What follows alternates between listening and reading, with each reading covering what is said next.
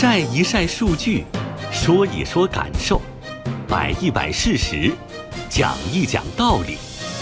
经济之声特别策划：谁在点亮中国经济？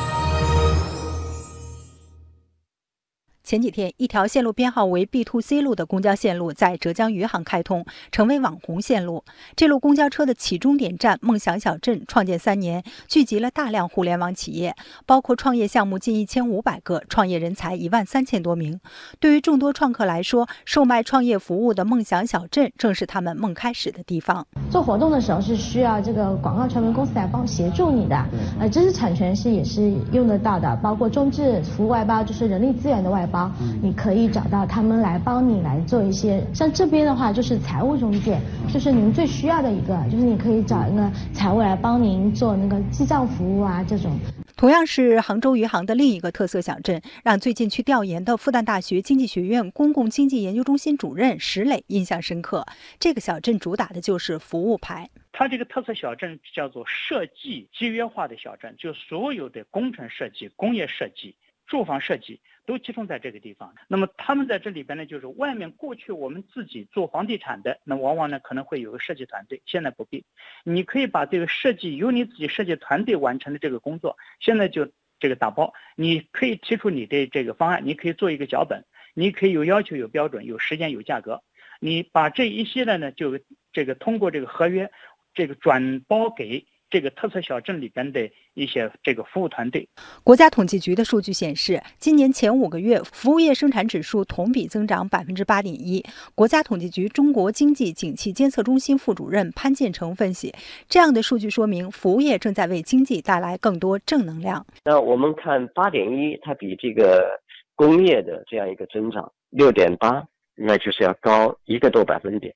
那实际上这个高已经持续了很长时间了。那意味着什么？意味着我们的这个结构优化升级在持续。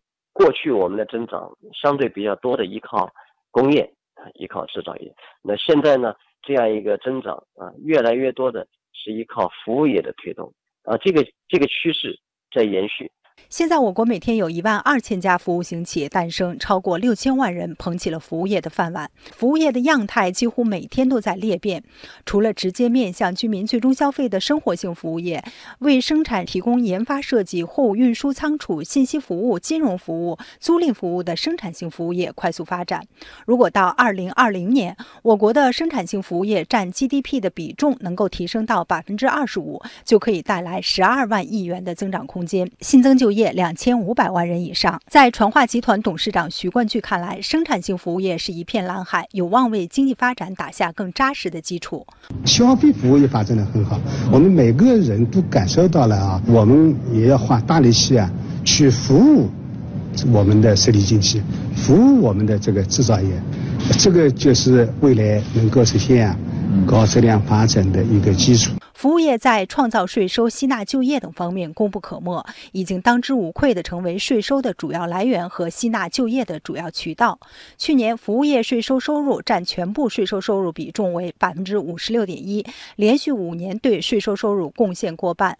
服务业就业人员比重达到百分之四十四点九，高于第二产业十六点八个百分点。今年以来，服务业正在用越来越明亮的光，把中国经济点得越来越亮。